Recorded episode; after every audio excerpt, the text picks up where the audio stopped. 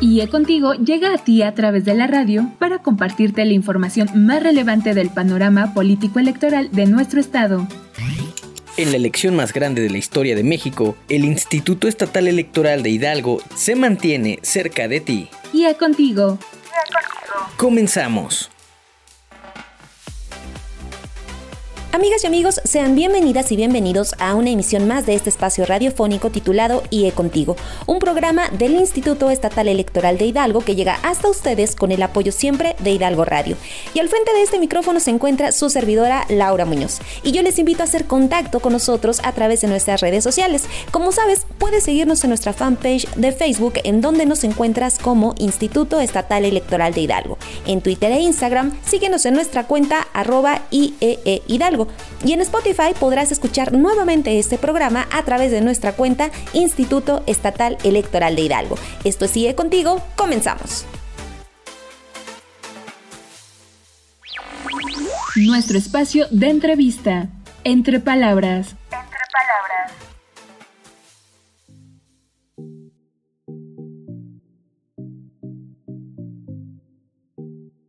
Amigas y amigos, el día de hoy recibimos en este espacio al consejero electoral Salvador Domingo Franco Azad. Él es eh, presidente de la Comisión Permanente de Prerrogativas y Partidos Políticos de este instituto. Y bueno, pues esta entrevista, como ustedes saben, la estamos eh, llevando a cabo a través de una videoconferencia, eh, pues en, en, aras de abonar a, las medidas de protección de, de, salud que el mismo instituto pues está llevando. Consejero, gracias por acompañarnos en este espacio. Gracias, Laura, muy amable. Un gran gusto estar con ustedes nuevamente. Bueno, y para nosotros siempre ha sido un gusto poder recibirlo. Y como sabemos, nos encontramos en el desarrollo del proceso electoral eh, ordinario 2020-2021 para la renovación del Congreso local. Y es justamente en este momento que nos encontramos eh, eh, en un punto clave, sobre todo para aquellas personas que aspiran a participar a través de una candidatura independiente. Y como ya lo hemos comentado, pues son esta candidatura independiente es el medio a través del cual pues cualquier ciudadano o ciudadano puede postularse para un cargo de elección popular sin el respaldo de algún partido político. Eh, bueno, pues sin embargo, para que las y los ciudadanos que se inclinan por este tipo de participación y para que logren su registro, una vez que presentan su manifestación de intención, pasan a la siguiente etapa, que es la que se denomina apoyo ciudadano. Consejero, ¿en qué consiste este apoyo? Claro que sí, Laura, muy buenas tardes a todas y a todos nuevamente, a tu amable auditorio. Pues consiste precisamente en que los que pretenden ser candidatos independientes se acerquen a la ciudadanía y le pidan que eh, les muestren su credencial de elector y eh, en una aplicación móvil que ellos pueden traer, eh, estampen también su correspondiente firma para que puedan reunir un número determinado de votantes de ese mismo distrito en el que van a participar, que es un 3% de los que existan en la lista nominal. Y también existe una nueva aplicación establecida por el Instituto Nacional Electoral en la cual únicamente ellos podrán hacer eh, a través de llamadas o algún otro mecanismo, hacerles saber a los ciudadanos que quieran apoyarlos que pueden participar mediante su propia, desde su casa, mediante la eh, aplicación de este elemento que es en su propia computadora puedan darles ese apoyo ciudadano que ellos requieren. Muy bien, consejero. Bueno, pues esto es importante mencionar que pues esta nueva modalidad en la que las y los ciudadanos ahora pueden descargar esta aplicación directamente en sus dispositivos móviles, pues también es en abono a eh, la contención de contagios eh, por, por COVID-19. Y bueno, pues este tema que también usted eh, nos, nos, comenta de, sobre la aplicación, pues tiene un punto muy relevante, ¿no? y sobre todo para la protección de los datos personales. ¿Qué nos puede decir sobre la seguridad de los datos que es seguro para las y los usuarios que descarguen esta aplicación? Claro que sí, el INE es el responsable de recibir esta aplicación y ellos lo resguardan, al igual que como se maneja todo lo que es la lista nominal, lo de las credenciales del lector. Ellos lo revisan y realmente no hay ningún mayor dato, no se les pide ninguna otra circunstancia que no sea exclusivamente lo relativo a la firma que están dando y una fotografía de su credencial de lector, pero está salvaguardado la privacidad de todos esos datos. Consejero, otra de las, de las preguntas que nos han hecho recientemente en redes sociales, y se trata pues de un tema muy sensible, es que también eh, las personas están confundidas un poco eh, en que si brindan este apoyo ciudadano, su voto se puede comprometer. Esto pues hay que, es importante destacar, eh, consejero, que no genera ningún tipo de compromiso para votar a favor de un aspirante a candidato o candidata independiente. ¿Es cierto esto? Sí, sí, es cierto. Realmente lo que están haciendo en este momento es darle su apoyo para que él pueda tener el mínimo de firmas necesarias, el mínimo de apoyo ciudadanos, que es un 3% de la lista nominal del distrito que corresponde, para que pueda ser candidato independiente. Ya vendrá en su momento la decisión de cada uno de los votantes cuando ya participen en las campañas, tanto los candidatos independientes como los candidatos de los partidos políticos, para poder eh, convencer a la ciudadanía y el 6 de junio podrán otorgar su voto por quien ellos eh, requieran. Desde luego que se entiende que si apoyaron a un candidato independiente es porque le ven eh, simpatía, pero no está comprometido nunca su voto definitivo del día 6 de junio. Esto es muy importante, consejero. Hemos, eh, como le comentaba, eh, recibido muchas preguntas a través de redes sociales con este, con este tema y bueno, ahora nuestros redescuchas pues pueden tener plena seguridad de que ellos pueden ejercer su voto libre el día de la jornada electoral. Y bueno, pues para entrar un poquito más en detalle, consejero, eh, pues para el presente proceso electoral en esta renovación del Congreso local, ¿quiénes son las y los aspirantes a una candidatura independiente que se encuentran justamente en esta fase de recabar el apoyo ciudadano? Claro que sí, eh, inicialmente fueron cinco personas las que manifestaron su intención de eh, poder eh, ser candidatos independientes, en este momento son aspirantes, pero de ellos uno no alcanzó los requisitos necesarios que se establecieron. bueno, son cuatro personas las que están participando por los distritos 12 y 13 de Pachuca. Está Francisco Rodrigo Navarrete Hernández y Luis Manuel Basurto Magallanes. Y también por Tepeji, por Misiquiahuala, están Irán Mac de Tavera Castillo y Jazmín Emerit Cruz Chaparro. Son los que están participando para lograr precisamente este número de eh, apoyos ciudadanos. Son cuatro en los 18 distritos electorales locales. Consejero, entendimos que eh, esta etapa eh, de recabar el apoyo ciudadano pues significa acercarse a la ciudadanía y pues precisamente para que les brinden eh, este respaldo. Pero estos aspirantes a, una candidatura independiente podrían incurrir en algún acto anticipado de campaña o para ellos no aplica. No, ellos están en, el, en este momento en lo que equivale para los partidos políticos el periodo de pre-campañas. Realmente ellos en este momento lo que tienen que manifestar es que quieren el apoyo para que puedan ser ellos candidatos. En este momento no es para votación del 6 de junio, sino es únicamente para obtener las eh, firmas necesarias para ser ya considerados y poderse registrar en su momento como candidatos independientes no pueden incurrir en ninguna otra cuestión porque no invitan al voto en las urnas del 6 de junio, no deben hacerlo, simplemente es el apoyo ciudadano en este momento para que obtengan un mínimo del 3% de la lista nominal del distrito y poder así de esa manera ellos ser considerados ya con ese número de firmas para que el instituto los apruebe y ya puedan ser candidatos e inicien su campaña ya en el mes de abril.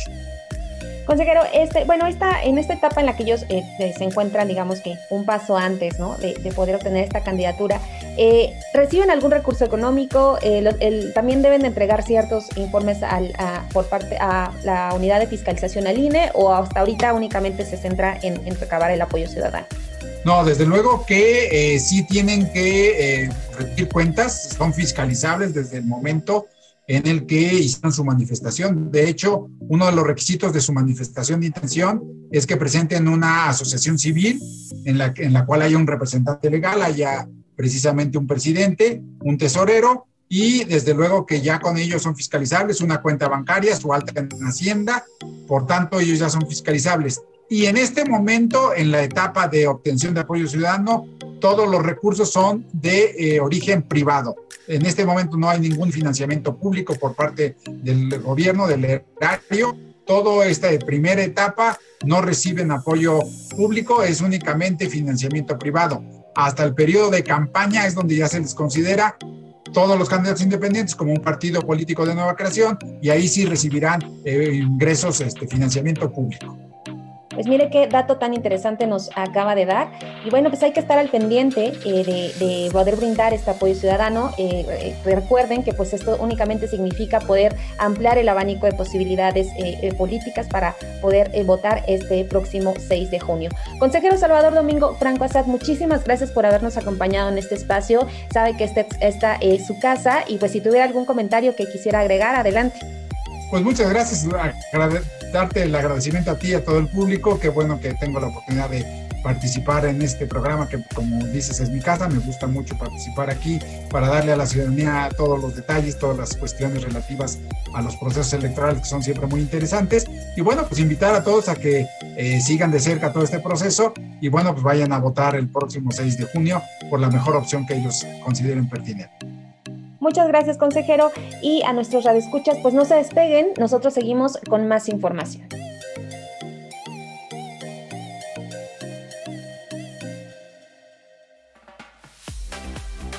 Amigas y amigos, esta semana, el lunes primero de febrero para ser exactos, comenzó el periodo que conocemos como intercampaña. En nuestra siguiente cápsula conoceremos más sobre qué es este periodo y qué finalidad tiene. Adelante. De las diferentes etapas del proceso electoral local para la renovación de las 30 diputaciones que integran el Congreso del Estado, nos encontramos actualmente en periodo de intercampaña. Se le conoce así porque se sitúa justamente entre el periodo de las precampañas y el periodo de campañas políticas. La intercampaña se desarrolla del 1 de febrero al 3 de abril de 2021. En el periodo de intercampaña, los partidos políticos organizan y analizan internamente sus estrategias para participar en la contienda electoral. Durante este periodo, los partidos no podrán hacer ningún acto político externo, podrán dar entrevistas o acudir a eventos, pero sin hacer llamado al voto. Podrán hacer uso de sus redes sociales, pero en su caso, las y los precandidatos no podrán aparecer en spots que promuevan su imagen. También, durante todo el proceso electoral, está prohibido promover cualquier tipo de violencia política.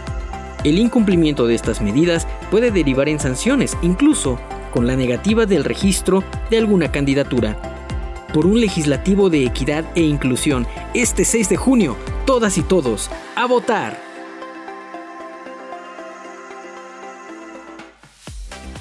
Queridos y queridos radioescuchas, no se despeguen porque tenemos más información para ustedes al regresar a IE Contigo. Con tu voto, serás protagonista en la elección más grande de la historia. En breve regresamos a IA Contigo. No le cambies. Tu participación y tu voto serán pieza clave el día de las elecciones. El próximo 6 de junio, mi voz es mi voto. Estamos de regreso en IE Contigo. Amigas y amigos, estamos de regreso en este segundo bloque de IE Contigo. Como saben, los principios rectores de la función electoral rigen el actuar del Instituto Estatal Electoral de Hidalgo y de todos los organismos electorales del país. Son la base para la organización interna y el eje central de cada actividad que se realiza en este instituto. La autonomía que nos caracteriza como institución tiene su respaldo en la Constitución Política de los Estados Unidos Mexicanos, que como ustedes saben es el máximo ordenamiento legal en nuestro país, lo cual representa para las autoridades electorales una gran responsabilidad. Asimismo, tenemos la obligación constitucional de conducirnos en todo momento bajo los principios de legalidad, certeza, independencia, imparcialidad, máxima publicidad y objetividad elementos fundamentales que garantizan la sana función electoral y los observamos de manera transversal tanto en el quehacer diario del Instituto Estatal Electoral Hidalgo como en cada etapa de los procesos electorales. El principio de legalidad significa que las autoridades debemos actuar en estricto apego a las leyes, de tal manera que no se incurra en conductas que pudieran vulnerar, ya sea intencional o no, el derecho de terceros. El principio de certeza consiste de dotar de facultades expresas tanto a las autoridades locales como a todos los participantes de los procesos electorales. Esto es para que conozcan previamente con claridad y seguridad las reglas a seguir, así como las sanciones a las que se pueden hacer acreedores. Cuando hablamos del principio de independencia, nos referimos a la cualidad que posibilita a las autoridades electorales de emitir sus decisiones con autonomía, sin privilegiar intereses de alguna persona, empresa, partido político o poder del Estado. Por otro lado, el principio de imparcialidad consiste de manera general en que las autoridades electorales evitan irregularidades, desviaciones o cualquier inclinación partidista que pudiera generar ventaja o causar algún perjuicio en contra de otros. El de objetividad obliga a cuidar y observar detalladamente que las normas y mecanismos dentro del proceso electoral se cumplan de manera concreta, con la finalidad de evitar situaciones que generen conflicto, analizando todos los asuntos a la luz del conocimiento, con hechos verificables y comprobables, y no actuar a raíz de suposiciones, estigmas o prejuicios. Finalmente, el principio de máxima publicidad encuentra su sustento en el derecho a la información. Asimismo, atiende las disposiciones en materia de transparencia. Ambas son impulso y fomento de la participación ciudadana. Como podemos apreciar, estos principios rectores se encuentran interrelacionados y se amalgaman con un ingrediente adicional, la vocación de servicio. En otro orden de ideas, el factor humano es el motor de las instituciones y justamente en este instituto se echa mano de la creatividad y proactividad del personal. Asimismo, el uso de la tecnología permite mejorar los procesos y actividades y hoy más que nunca resulta fundamental su implementación en los procesos electorales que estamos viviendo sobre todo en este contexto de pandemia. En la siguiente cápsula conoceremos más sobre este interesante tema. A, B, C, D. Democracia. Esto es el ABC de la democracia. ABC de la democracia.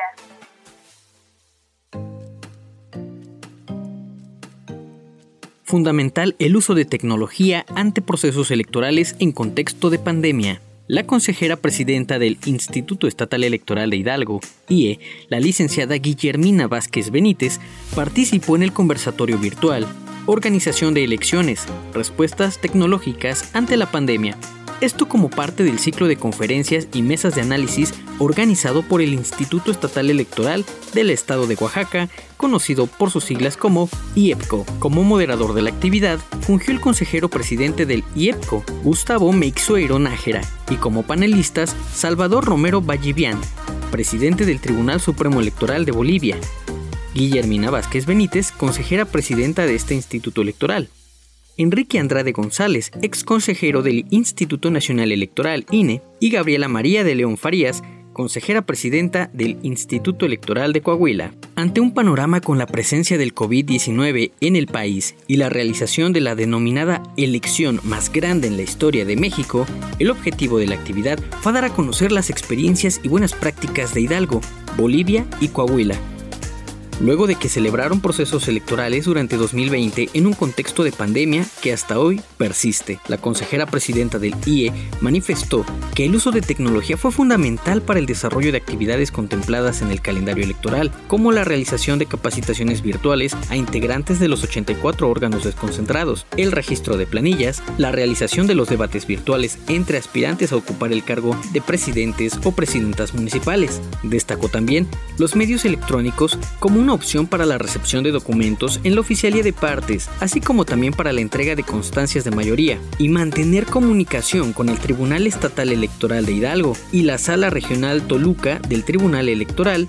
del Poder Judicial de la Federación, el cumplimiento de requerimientos, presentación de impugnaciones y, por supuesto, procedimientos especiales sancionadores. Destacó que las ratificaciones de renuncias de candidaturas fueron realizadas por videollamadas, entre muchas otras actividades que priorizaron el trabajo virtual. Esto para proteger la salud de las personas involucradas en el proceso electoral local 2019-2020.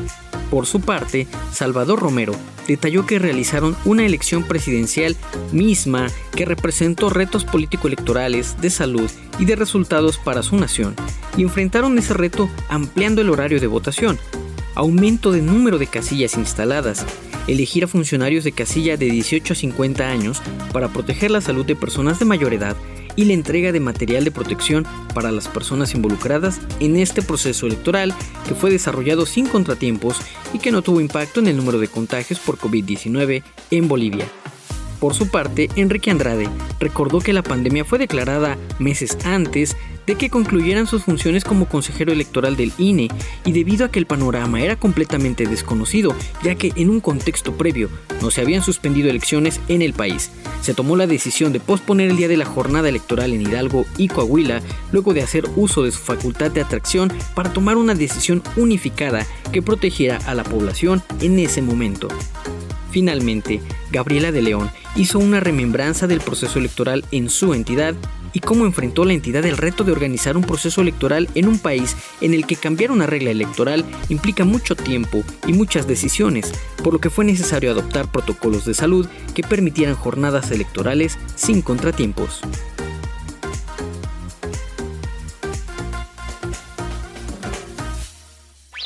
Por una sociedad incluyente. Democracia en rumbo.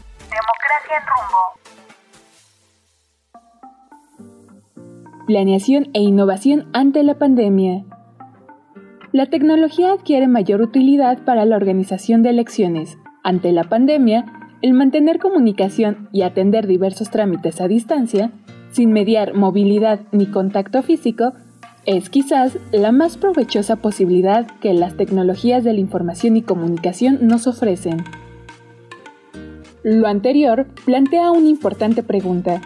¿Qué acciones relacionadas con el uso de herramientas tecnológicas no deben dejar de observar las autoridades electorales? Brindo aquí un panorama de aspectos primordiales y cómo fueron desplegados en el 2020 por parte del Instituto Estatal Electoral de Hidalgo. 1 Planear las tecnologías a implementar, identificar los requerimientos que conllevan y socializar las nuevas modalidades de trabajo. Ilustro este punto con las actividades de registro de candidaturas y los debates entre los candidatos y candidatas. La primera de ellas fue posible aprovechando el talento del personal del propio IE para el desarrollo del innovador sistema informático, lo que significó inmediatez y eficiencia, la segunda conllevó instalar cabinas a nuestras instalaciones y contar con todo lo necesario para transmisiones óptimas, plataforma virtual, micrófonos, cronómetros, internet y la colaboración con la red estatal de Hidalgo Radio. Para el adecuado uso del sistema, elaboramos manuales, capacitamos a las y los involucrados, contamos con certificaciones de inicio y cierre. Para los debates tuvimos un reglamento aprobado por el Consejo General y ampliamente difundido entre las y los participantes. 2. Simplificar trámites y procedimientos para la ciudadanía y los actores electorales, como alternativas a las presenciales. El IE atendió este punto de diversas formas, entre ellas está el sistema de registro y los debates virtuales ya mencionados, además de videoconferencias para las capacitaciones, sesiones y ratificaciones de renuncias de candidatura. La plataforma de aprendizaje móvil, el estrado electrónico de la página web, la entrega de constancias de mayoría vía correo electrónico, en coordinación con el INE, la aplicación móvil para recabar apoyo ciudadano y la urna electrónica. 3. Tomar en consideración el contexto político y social, adaptarse y prever escenarios adversos. El número de registros de candidaturas esperados, los lineamientos y las acciones afirmativas por implementar la cantidad de personal necesario y los nuevos protocolos a seguir son algunos de los muchos aspectos a considerar con suficiente antelación. Las autoridades electorales tenemos gran responsabilidad de continuar cumpliendo con nuestras funciones, sin descuidar la salud de la ciudadanía y de los funcionarias y funcionarios en este campo. No hay acciones pequeñas ni esfuerzos que no sean significativos.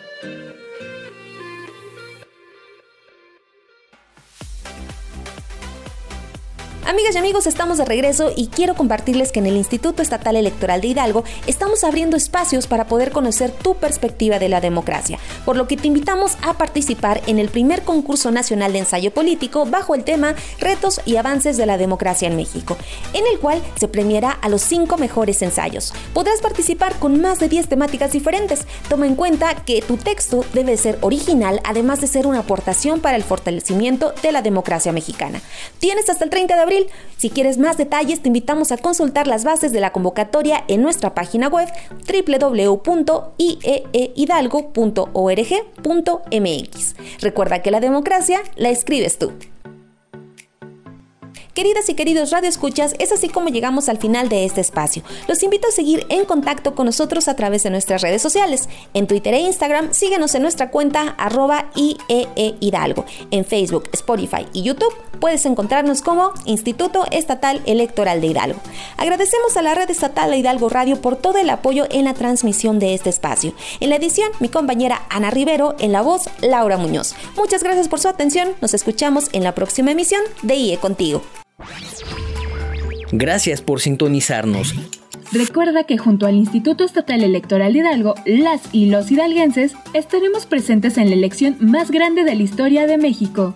Te esperamos la próxima semana por esta misma estación. Esto fue IE contigo. Bien